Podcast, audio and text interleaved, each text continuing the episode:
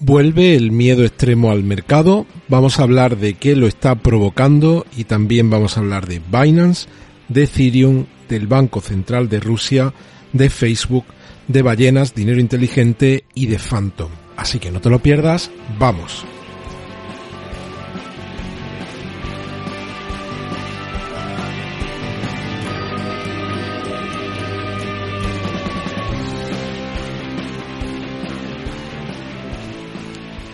Bienvenidos a otro episodio de Criptomercados y Pymes. Si eres nuevo en el canal, por favor suscríbete y activa la campana de notificación.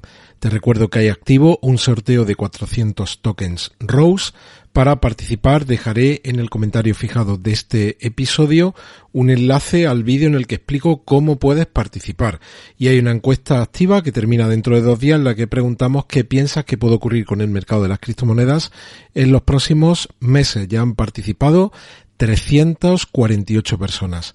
Y viendo lo que está haciendo el mercado ahora mismo, pues como vemos tenemos, en general tenemos caídas en el, en el mercado. Ahora veremos por qué vuelve ese miedo extremo y qué hay detrás de, del mismo, pero vemos que Bitcoin está cayendo un 1,57, Ethereum cae un 2,85, vemos como BNB cae un 1,74, está subiendo Terra, que viene muy castigada y está subiendo un 1,07, Cardano, que también está subiendo un 0,25, y vemos como Cosmos está ahora mismo en el puesto 20 subiendo un 8,29 hasta 29.53. El resto de las criptomonedas las vemos todas en pérdida. SIBA está cayendo un 2.10 hasta 20.42. Dogecoin cae un 2% también hasta 13.65.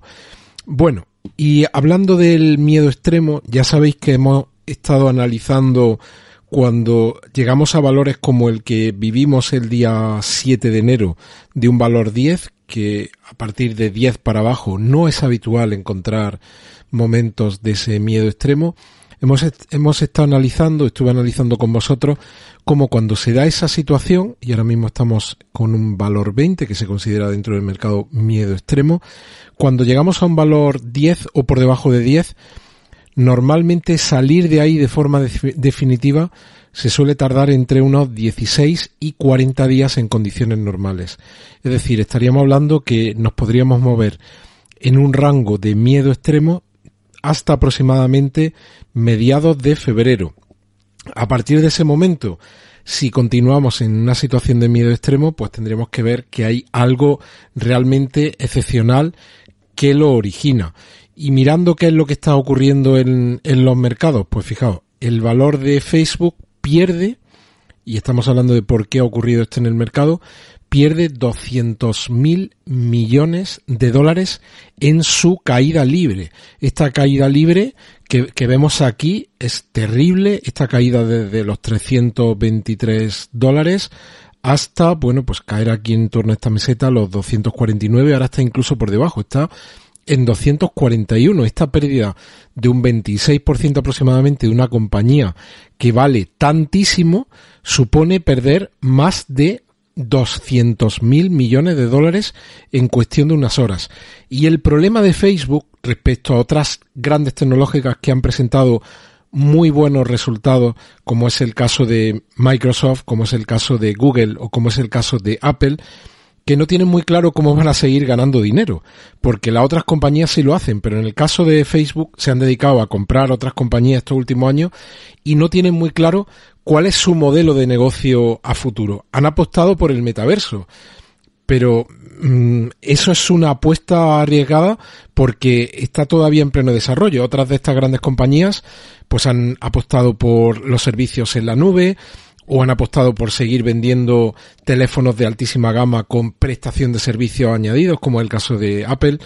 Pero en el caso de Facebook está apostando todo a un metaverso que no sabemos todavía, probablemente dentro de unos años, pues va a estar eh, presente en las vidas de todos y cada uno de nosotros y también en el de las compañías de una forma notoria, pero ahora mismo la cuenta de resultados que ha presentado eh, daba unas pérdidas de 10.000 millones de, dólares. Y en continuando con esto, fijaos, ¿qué ha pasado en el mercado hoy? Pues tenemos al Standard Poor's cayendo un 2,44, al Nasdaq cayendo un 3,74, el tecnológico, y al Dow Jones cayendo un 1,45 respecto a los mercados americanos. También lo estuvimos viendo en uno de los episodios anteriores, Además de esta caída fuerte de Meta, tenemos también a PayPal, también perdido en un limbo, no sabemos muy bien si encontrará su norte o no lo encontrará, pero con una caída fortísima en estas últimas sesiones.